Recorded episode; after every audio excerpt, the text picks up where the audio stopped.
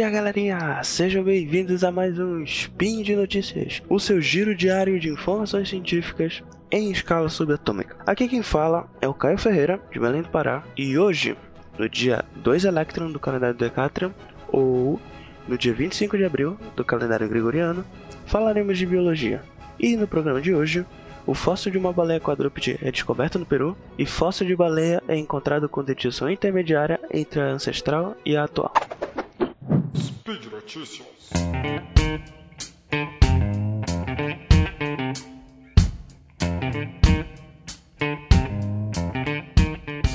As baleias são animais admirados por muitos, e não à toa.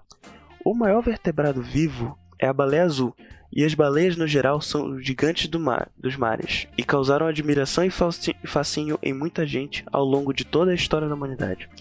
Junto com os golfinhos, as toninhas e os botos, elas formam a ordem cetácea, ou conhecido popularmente como os cetáceos, um dos dois grupos de mamíferos de vida exclusivamente aquática, sendo o único outro grupo a ordem sirênia, ou sirênios, o grupo dos peixe-bois. Entretanto, com todos os mamíferos descendem de um grupo de animais terrestres, os ancestrais das baleias e dos outros cetáceos eram um animal terrestre. Pesquisadores já haviam encontrado fósseis desses ancestrais dos cetáceos no leste da Ásia, mas recentemente foi descoberto um fóssil na costa do Peru. Este fóssil, nomeado Perigocetus pacificus, que significa a baleia peregrina do Pacífico, data de 50 milhões de anos atrás, durante a época do Eoceno, e é o fóssil mais antigo e mais completo encontrado de um cetáceo ancestral fora da Ásia, e que nos mostra um animal de evidente vida anfíbia, já mostrando o momento onde os ancestrais de cetáceos começaram a deixar a Terra para explorar os oceanos. Falando agora um pouco sobre como era esse ancestral das baleias e dos demais cetáceos, à primeira vista eles não lembram em nada as baleias atuais. Esse ancestral possuía 4 metros de comprimento, menor do que a maioria das espécies de baleia atuais, mas maior do que muitos golfinhos. Mas a principal diferença é que se, dá pelo fato de possuírem dois pares de membros funcionais para locomoção terrestre, diferente do único par de nadadeiras que a maioria dos cetáceos modernos possui. E é verdade que existem espécies de baleias que ainda possuem um segundo par de nadadeiras vestigiais, que seriam referentes aos membros posteriores. Contudo, né, nessas espécies de baleias, esses pares de membros seriam basicamente é, sem função, diferente do caso do ancestral, que possuía dois, dois pares de membros claramente funcionais. Esse ancestral possuía patas relativamente longas, capazes de percorrer longas distâncias por terra, e que terminavam em cascos de número par, assim como os dos hipopótamos, que são os parentes vivos mais próximos dos cetáceos. Ainda assim, o fóssil encontrado no Peru mostrou que esses animais foram capazes de alcançar a nado a costa do Peru, saindo da Índia e do Paquistão, passando pelo mar Mediterrâneo ao sul da Europa, cruzando todo o Oceano Atlântico e chegando finalmente à costa do Pacífico, passando pelo, pelo Estreito Panamá. Mas, mas como eles conseguiam nadar todo esse percurso, sendo que possuíam patas com casco? Afinal, não, cascos não seriam lá os melhores itens para auxílio na natação. E realmente não são, mas o segredo de todo esse percurso estava na cauda desses animais.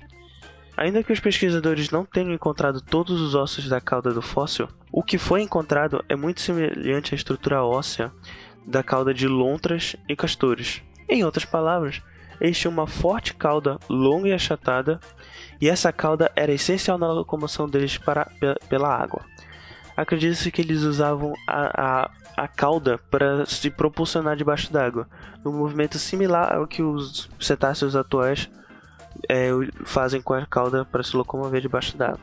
E assim eles foram capazes de percorrer uma, uma longa distância de casa até chegar à América.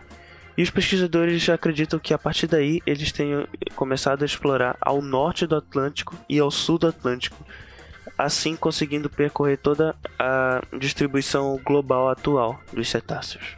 Uma outra diferença marcante entre as baleias atuais e os demais cetáceos é a dentição. Esses ancestrais, assim como os golfinhos, os botos e as toninhas atuais, além de algumas espécies de baleia, possuíam dentes, enquanto a maioria das baleias atuais possuem estruturas chamadas barbas de baleia, que consiste em uma grande fileira de dentes muito finos, que lembra bastante aquele pente fino que que as nossas mães e pais usavam para catar piolho da gente. As baleias usam essas barbas para filtrar a água em busca de alimento. Sendo assim, as baleias são capazes de consumir até toneladas de alimento de uma vez só, sem nem precisar mastigá-lo. Afinal, muita gente sabe que as baleias, as, as baleias gigantes elas se alimentam de dos microscópicos krill, que são crustáceos muito pequenos. E, e, as baleias se alimentam consumindo milhões desses, milhões, milhares desses krill, usando as barbas para filtrar eles da água e, e se alimentar deles. Entretanto, não se tinha muito conhecimento de quando exatamente as baleias desenvolveram essas estruturas, até porque as, a composição dessas barbas era, é mais similar à de, à de fio de cabelo de unhas e não a de dentes, portanto elas não se conservavam muito em fósseis, logo se perdiam as estruturas. Até que recentemente, é, pesquisadores encontraram um fóssil datado da época do Oligoceno, ou seja, de uns 33 milhões de anos atrás. Fóssil este de uma baleia já de vida aquática mais parecida com as baleias atuais, chamada Balena nesbite, que não possuía nem dentes, como os ancestrais, e nem barbas, como as espécies atuais. O que a Balena nesbite possuía era uma espécie de estrutura intermediária entre essas, entre essas duas estruturas. Os pesquisadores verificaram que, apesar da, do fóssil de Maia balena não possui dentes, a estrutura da, das mandíbulas era fina demais para suportar para suportar a, as barbas das baleias atuais. Entretanto, apesar de, de não souberem dizer exatamente como eram essas estruturas, puderam afirmar que não possuíam nem os dentes nem as barbas e, e que deveria ser uma estrutura intermediária entre essas duas. Ou seja, as baleias, antes de desenvolver as barbas, já haviam perdido os dentes. E essa descoberta ainda assim é uma fascinante evidência dessa transição na dentição das baleias. Bem, e por hoje é só, pessoal. Lembrando que todos os links comentados estão no post. E não se esqueça de deixar lá também o seu comentário, elogio, crítica ou suas saudações em baleias. Lembro ainda que esse podcast só é possível de acontecer por conta do seu apoio no patronato do Secash, tanto no Patreon quanto no Padrim. Um grande abraço e até amanhã!